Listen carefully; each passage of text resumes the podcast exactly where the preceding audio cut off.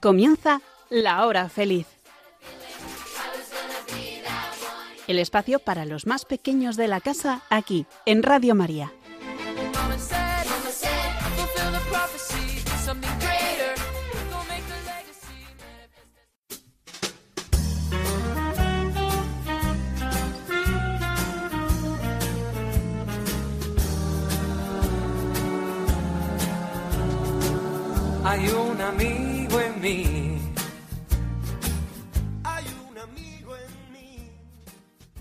Hola, muy buenas tardes queridos amigos de la hora feliz. ¿Qué tal estáis?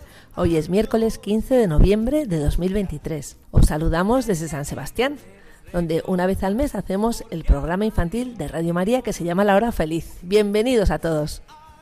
Soy María Almandoz y estoy encantada de volver a encontrarme con todos vosotros amigos Hoy tenemos en San Sebastián una tarde preciosa, un sol que parece verano, y así da gusto comenzar este programa. Y os voy a comentar los temas que vamos a tratar esta tarde. Vamos a hablar de los ángeles y también vamos a hablar de la necesidad que tenemos de rezar el rosario, sobre todo en estos momentos por la paz del mundo. Os vamos a animar a ello. Viajaremos por Kenia, en África y también por Australia. Va a ser muy interesante conoceremos un animal muy, muy curioso que se llama el oso de agua. Y también tendremos tiempo para las adivinanzas y para los chistes. Y esta tarde también haremos una oración por el Papa Francisco. Bueno, pues vamos a comenzar ya, pero antes os doy nuestro correo electrónico, lahorafeliz4 arroba radiomaria.es. Repito, lahorafeliz4 con número arroba radiomaria.es. Comenzamos. Hay un amigo en.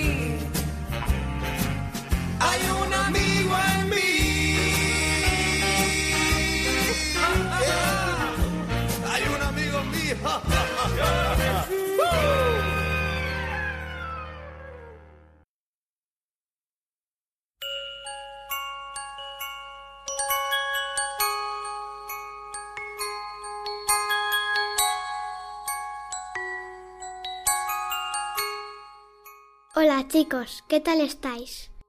Ahora queremos hablaros un poquito sobre algo muy importante. El mundo no está bien y hay muchas guerras. Es el momento de rezar el rosario por la paz en el mundo. La Virgen nos ha pedido muchas veces que recemos el rosario por la paz. Venga, vamos a rezar todos el rosario cada día, como nos ha pedido la Virgen en Lourdes, en Fátima y en muchos más sitios. La Virgen nos dice, rezar el rosario todos los días, rezar el rosario todos los días. Si es una cosa tan fácil y tan sencillo rezar el rosario, con el rosario lo podemos todo. Es un arma muy poderosa y tenemos que confiar en la Virgen. En mi casa siempre, antes de irnos a dormir, rezamos toda la familia el rosario. Lo rezamos mi padre, mi madre, mi hermano mayor de 12 años, mi hermano mayor de 11 años y yo, que tengo 9 años. Solemos poner intenciones en cada misterio, pero sobre todo pedimos por la paz. Y quiero animaros a todas las familias a que nos unamos en el rezo del rosario. Cada día. La Virgen nos va a escuchar si confiamos en ella.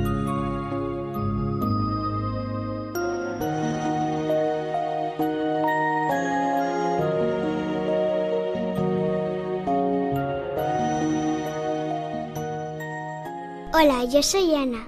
El año pasado, en mi primera comunión, las carmelitas me regalaron un rosario y el rosario era blanco y en algunas bolas era como diamantes y eh, se guardaba en una caja. Y la caja es muy bonita porque tiene como unas cosas tiene unas decoraciones muy bonitas y es muy bonita. Después de cenar, cuando rezamos todos en mi casa, a mí me gusta coger ese rosario y sacarlo de la cajita. Y voy pasando las bolitas de los cinco misterios. Mi madre siempre nos recuerda que tenemos que rezar por la paz. Y ahora estamos rezando mucho por la paz. Yo también os quiero animar a todas las familias a que recemos el rosario todos los días por la paz. La Virgen es nuestra madre y ella es la que más quiere que vivamos con la paz, pero quiere que confiemos en ella y que no dejemos nunca de rezar.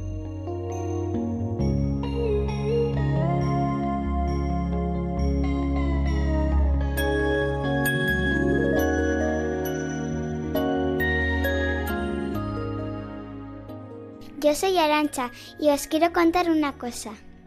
Yo en mi casa, cuando rezaba el rosario, se me hacía muy largo y me daba un poco de pereza rezarlo. Eso al principio, pero como lo rezamos todos los días, ya me he ido acostumbrando y ya se me hace muy corto y ahora puedo estar más atenta porque me gusta mucho. Y no pasa un día sin rezar el rosario. Y además me encanta pasar ese rato con la Virgen. Y estoy segura de que a ella también le gusta pasarlo conmigo. Reina del Santo Rosario, ruega por nosotros.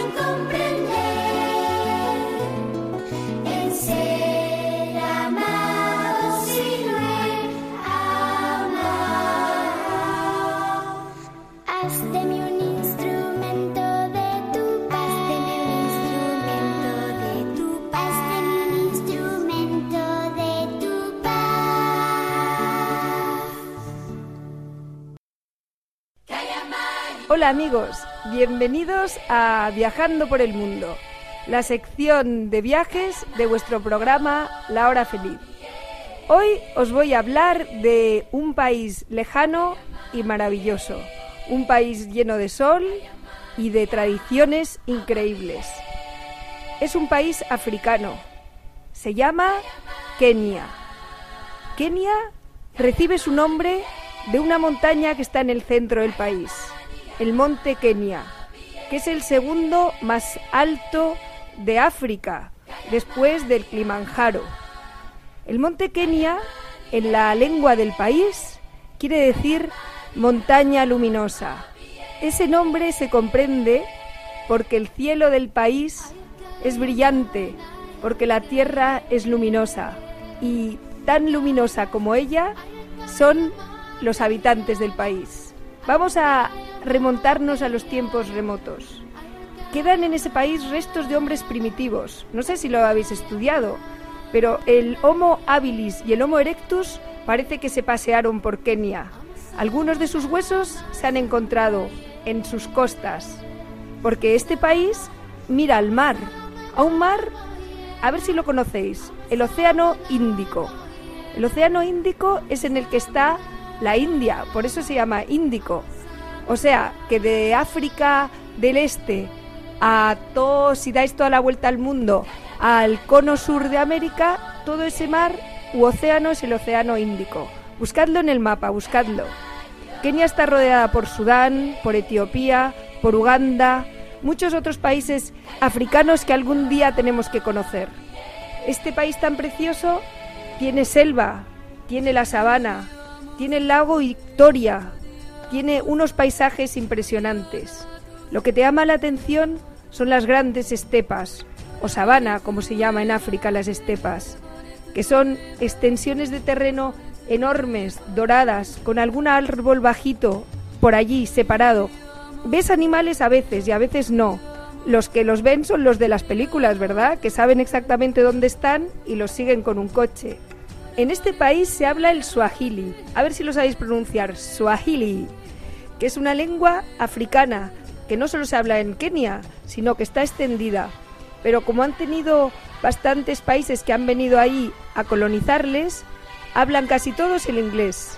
Un inglés con un acento así africano, pero muy divertido. En Kenia viven diferentes tribus, o razas podemos decir. Unos muy famosos son los Kikuyu, otros Iuya, otros Iwo, otros Kalenjin, otros Kamba. ¿Qué tal? ¿A qué os han gustado? ¿Qué nombres, eh? Y luego un pueblo muy conocido, que es el que la gente identifica con Kenia, son los Masai. Es una tribu antigua de pastores nómadas, que van de un sitio a otro, nómadas, llevando su ganado de vacas, unas vacas muy especiales, con unos cuernos largos, largos. Estos Masai habían sido guerreros y están muy orgullosos de sus tradiciones. Casi todos mantienen su lengua particular, pero también hablan el swahili. Otros tienen su religión de siempre y unos cuantos se han convertido al cristianismo. Estos masái son famosos porque son delgados, delgados, elegantísimos, altos, con un cuello alto y van todos rapados. Las chicas también, ¿eh? Y una cosa muy peculiar es que llevan pendientes y los llevan muy muy pesados para que se les haga el agujero muy grande y ahí se meten monedas, colgantes, casi collares. Es súper original. Si alguna vez lo podéis ver en una guía o se lo preguntáis a vuestros papis, ya veréis qué divertido cómo se adornan. Van vestidos de rojo como con unas túnicas que se atan en el hombro. Los niños, las niñas, los papás y, y siguen unas tradiciones de tiempos muy muy antiguos. ¿Qué más os voy a contar de ellos? Ah, una cosa muy interesante. No se dejan hacer fotos. Si le convences o si alguien les conoce, se dejan hacer. Estos masáis, que os digo que guardan sus tradiciones, tienen algo muy típico que son sus danzas. Se ponen de pie a dar saltitos, din din din din din din. Es increíble cómo mantienen las costumbres de sus antepasados, con mucho respeto y mucho baile. Por último, os voy a decir cuál es el lema, lo que guía al país. Es Harambe, Harambe, que quiere decir trabajemos juntos. Eso nos lo podemos decir a nosotros mismos, ¿no? Así que adelante, Harambe, Harambe, todos unidos. Y ya sabéis, preparad vuestra mochila y vuestro corazón y ya veréis qué ilusión.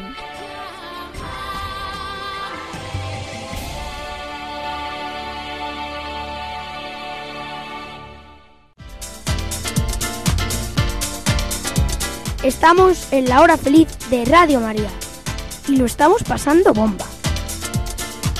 Sigue con nosotros, amigo.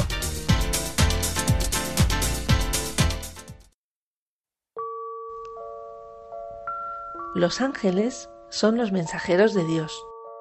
Los vemos en toda la vida de Jesús. Algunos ángeles son conocidos por sus nombres, como Miguel, Gabriel y Rafael. Los ángeles de la guarda acompañan a cada persona durante toda su vida. Le ayudan a encontrar y a seguir el camino del cielo. Le protegen de sus enemigos, principalmente del demonio, y acuden en su ayuda cada vez que se les llama. Dios, Padre nuestro, nos da este amigo y aliado fiel. Pidamos continuamente su protección. Ángel de Dios, que eres mi custodio, ya que la soberana piedad a ti me ha confiado, alúmbrame, guárdame, defiéndeme y gobiérname. Amén.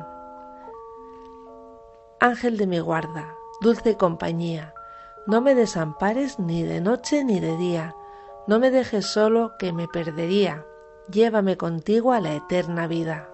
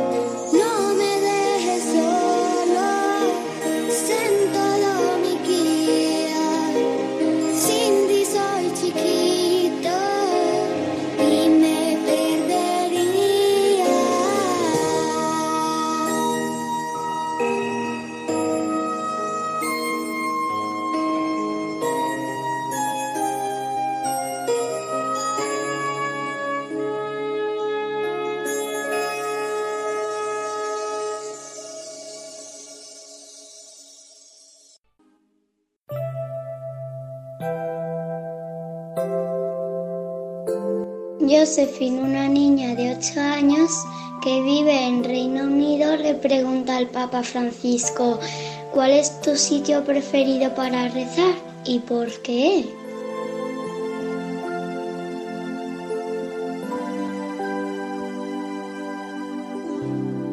Sabes, a mí me gusta rezar en todas partes. Puedo rezar también en mi escritorio o en mi sillón en la salita. Muchas veces por la noche estoy cansado y no bajo a la capilla, sino me quedo en mi cuarto y rezo allí. Pero me gusta mucho estar en la iglesia frente al Santísimo Sacramento. Lo hago a menudo. Me gustaría mucho ir allí y quedarme en silencio ante Dios. Pero también puedo rezar mientras camino o incluso voy al dentista. A Dios lo encuentro en todas partes. Francisco.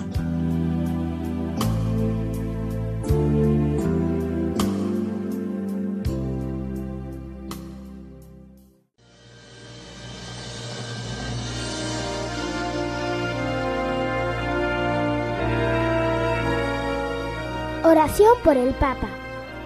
Oh Jesús, Rey y Señor de la Iglesia, renuevo en tu presencia mi adhesión incondicional a tu vicario en la tierra, el Papa. En él tú has querido mostrarnos el camino seguro y cierto que debemos seguir en medio de la desorientación y la inquietud. Creo firmemente que por medio de él tú nos gobiernas, enseñas y santificas y bajo su callado formamos la verdadera Iglesia, una, santa, católica y apostólica. Concédeme la gracia de amar, vivir y propagar como hijo fiel sus enseñanzas.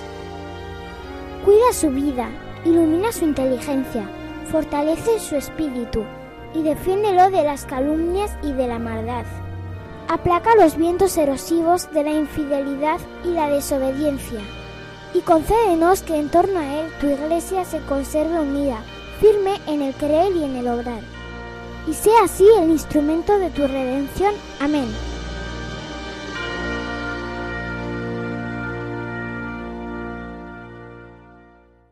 Mamá, ¿me das dos euros para un pobre señor que está gritando en la calle?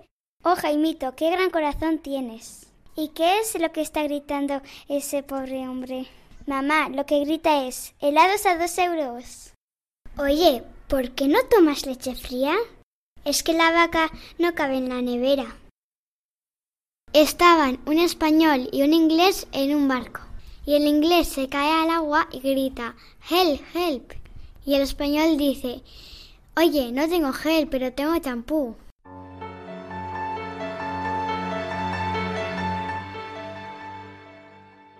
Hola amigos, soy Teresa y hoy os voy a hablar de un animal que vais a alucinar. Es un animal muy muy curioso. Os voy a decir cuál es. El oso de agua. Pero no penséis que es un oso metido en el agua, porque el oso de agua es tan pequeño que mide como una hormiga. Fijaos, un oso del tamaño de una hormiga. O sea, mide un milímetro de largo y tiene superpoderes que nosotros los humanos no podemos ni imaginar. ¿Sabéis qué cosas puede hacer el oso de agua? Escuchad con atención. Puede sobrevivir al calor extremo hasta 150 grados. Imaginaos, 150 grados. Es una pasada. También puede sobrevivir al frío extremo, hasta menos 200 grados. Es increíble. También puede vivir en entornos muy tóxicos. Puede sobrevivir también la presión extrema.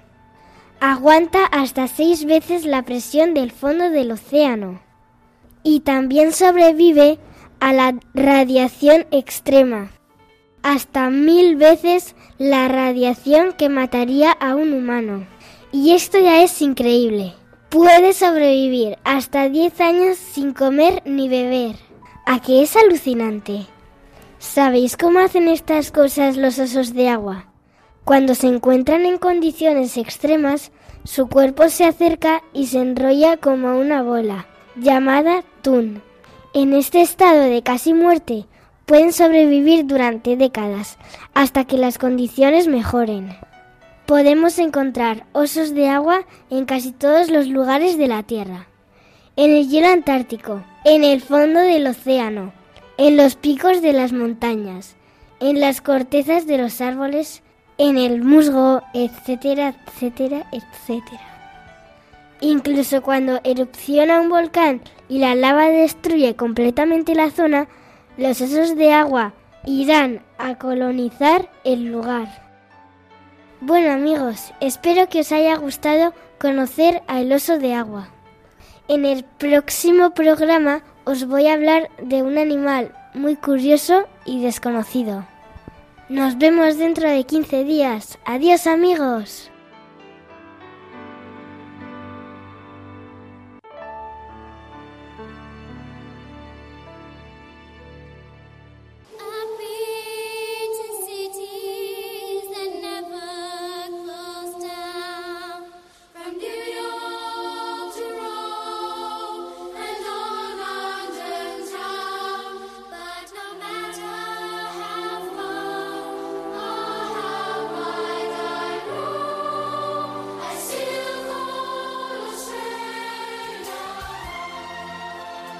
Bueno, estamos aquí con Lourdes, que ha vivido en un lugar maravilloso, del que hoy viene a contarnos a la hora feliz. Estamos muy contentos de tener con nosotros a Lourdes. Buenas tardes, Lourdes. Buenas tardes, María. ¿Qué tal? Muy bien, muy bien, de vacaciones, así que fenomenal. Bueno, ¿y cuál es ese país del que nos vas a hablar hoy? Pues es el país que se llama Australia.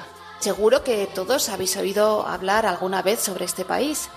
Y sin embargo, sabemos muy poquito sobre este país porque es verdad que está muy lejos y que para nosotros desde España irnos hasta allí pues supone un gran esfuerzo porque fíjate que está situado en las antípodas.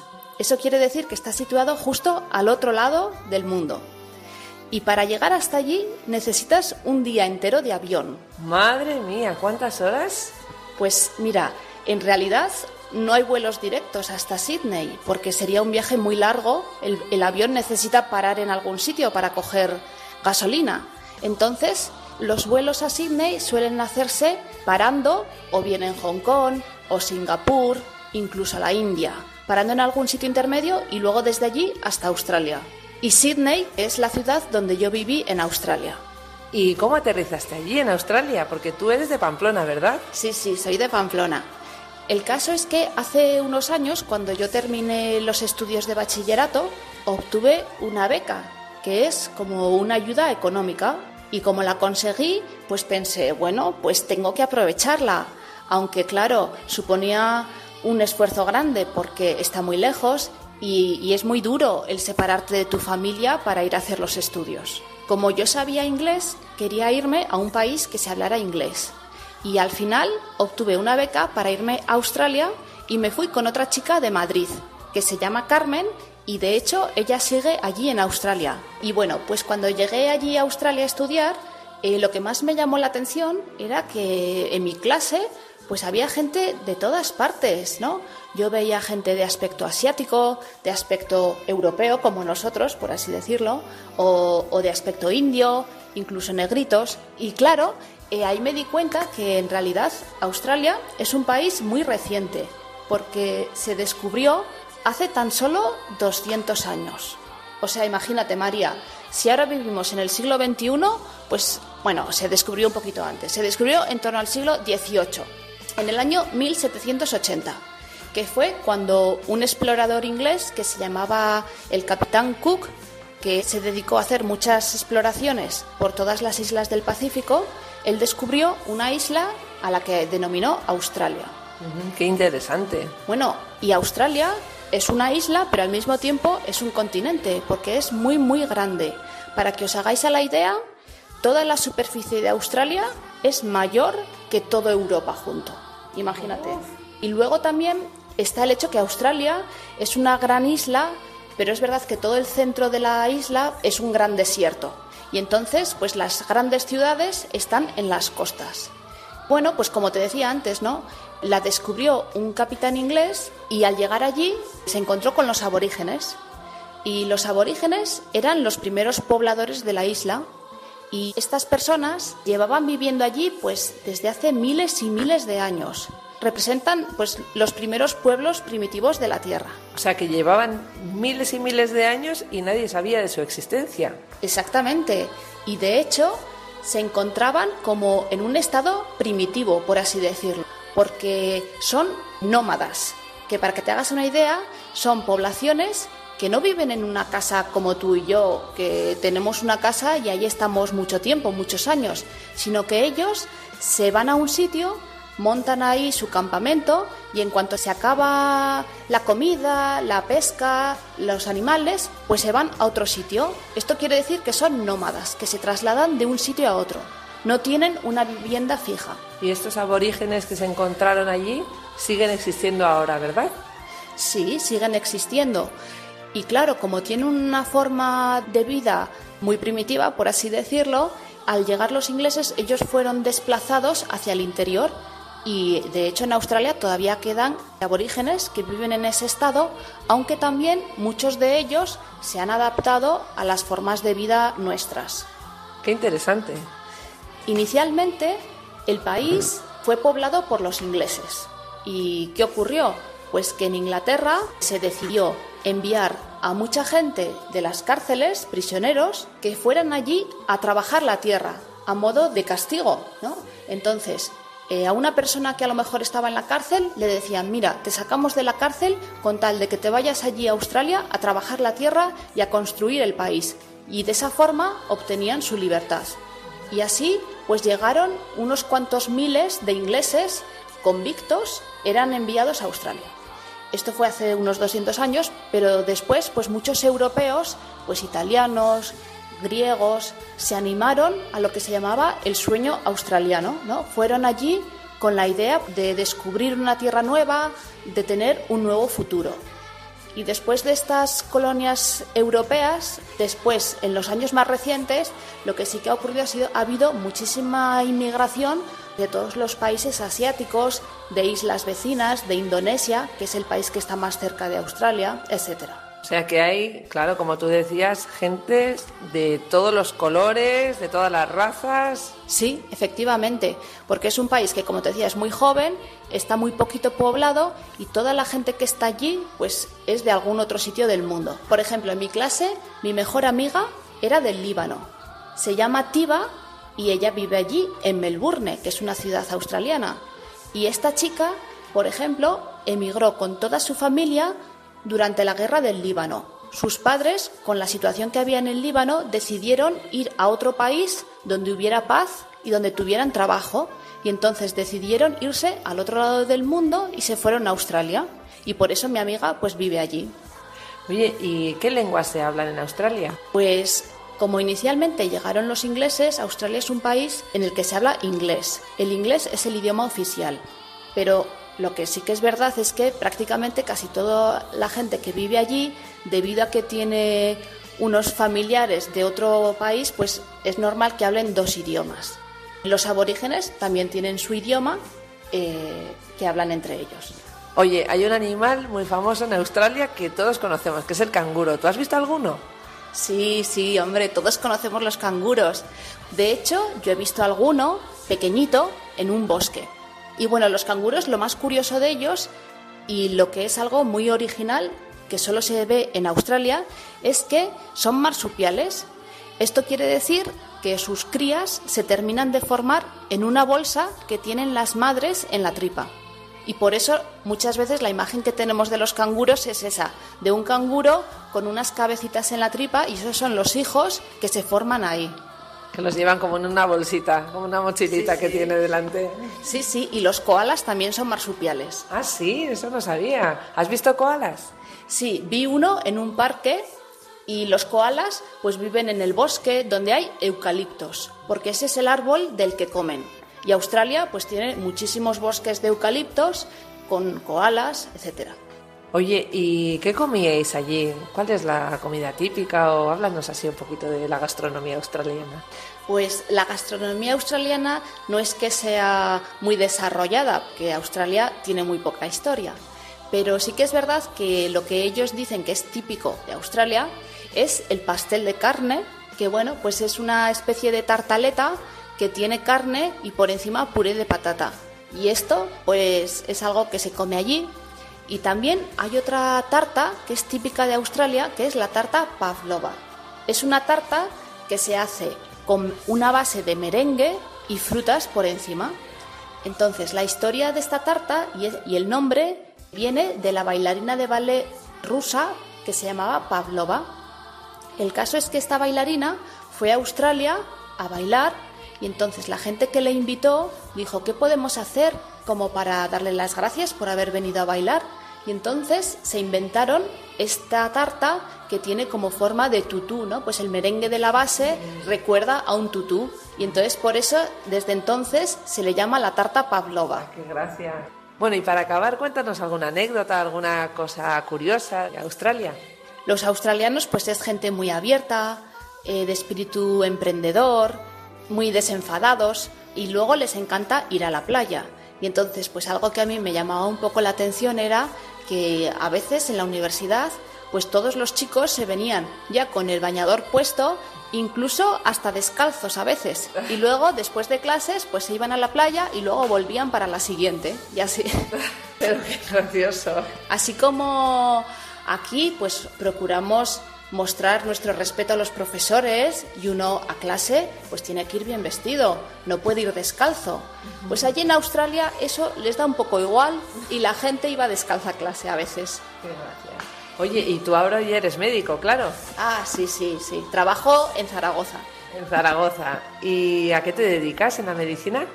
Pues soy radióloga, que es una especialidad que la gente muchas veces no sabe muy bien qué haces, ¿no? Y la gente me dice, pero tú qué haces? ¿Haces las radiografías, tal? ¿qué?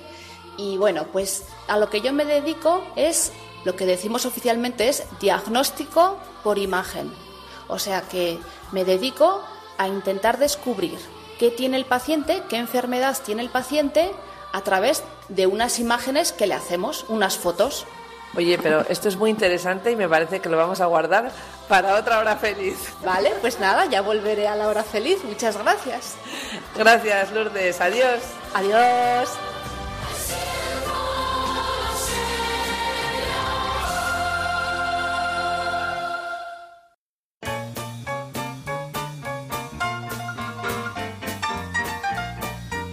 Hola amigo, estás escuchando La Hora Feliz en Radio María. El rato divertido que te alegra el día. No te lo pierdas, sigue con nosotros.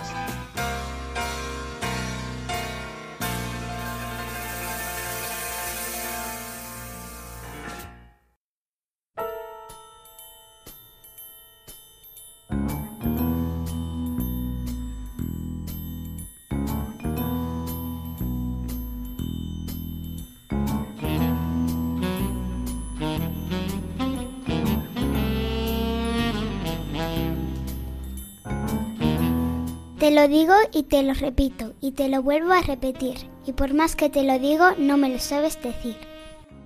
El té. Correcto. Sube llena, baja vacía. Y si no te das prisa, la sopa se enfría. ¿Qué es? La, cuchara. Correcto.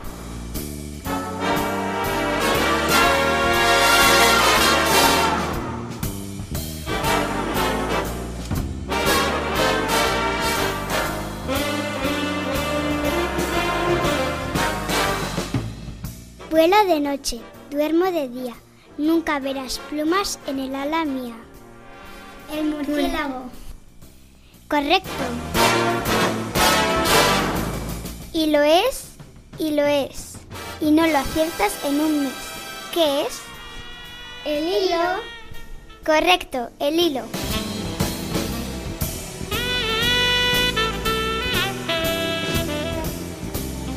Plátano no es. Manzana, no lo sé.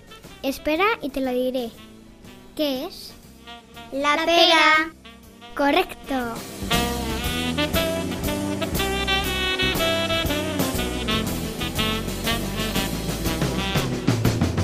Tan pequeño como un boquerón y guarda la casa mejor que un león. La llave. Correcto, la llave.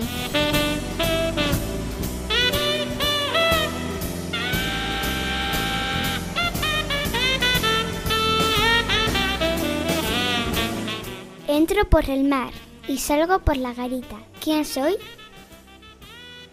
Ay, esta es difícil. Em, La margarita. correcto, la margarita.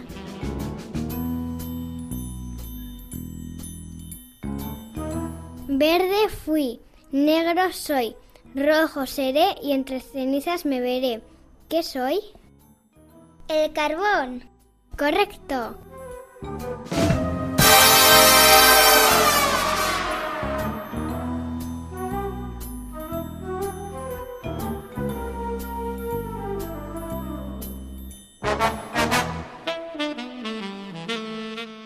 Te la cuento, te la cuento y te la vuelvo a contar. Te la contaré cien veces y no la vas a acertar.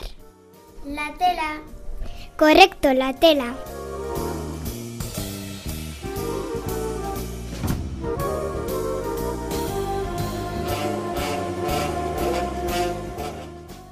Tiene hojas y no es árbol. Tiene lomo y no es caballo. ¿Qué es? El libro. Correcto, el libro.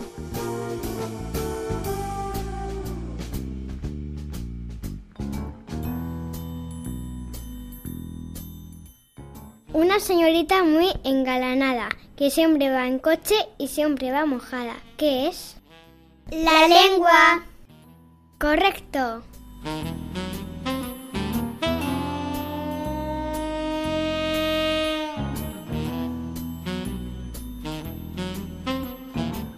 Y por último, soy blanco como la cal. Todos me saben abrir, nadie me sabe cerrar.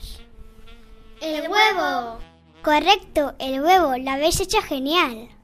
Lo hemos hecho genial.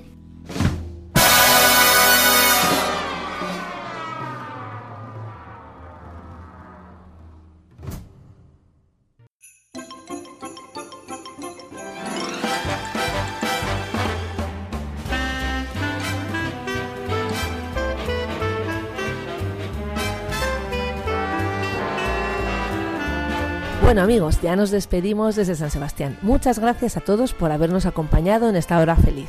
Lo hemos pasado genial. Nuestro correo electrónico es lahorafeliz4 arroba radiomaria.es. Repito, lahorafeliz4 con número arroba radiomaria.es. Y ya nos vamos. Nos volveremos a encontrar en la hora feliz el mes que viene. Será el miércoles 13 de diciembre a las 6 en punto, aquí en esta querida radio, Radio María. A ser buenos, ¿eh? Adiós.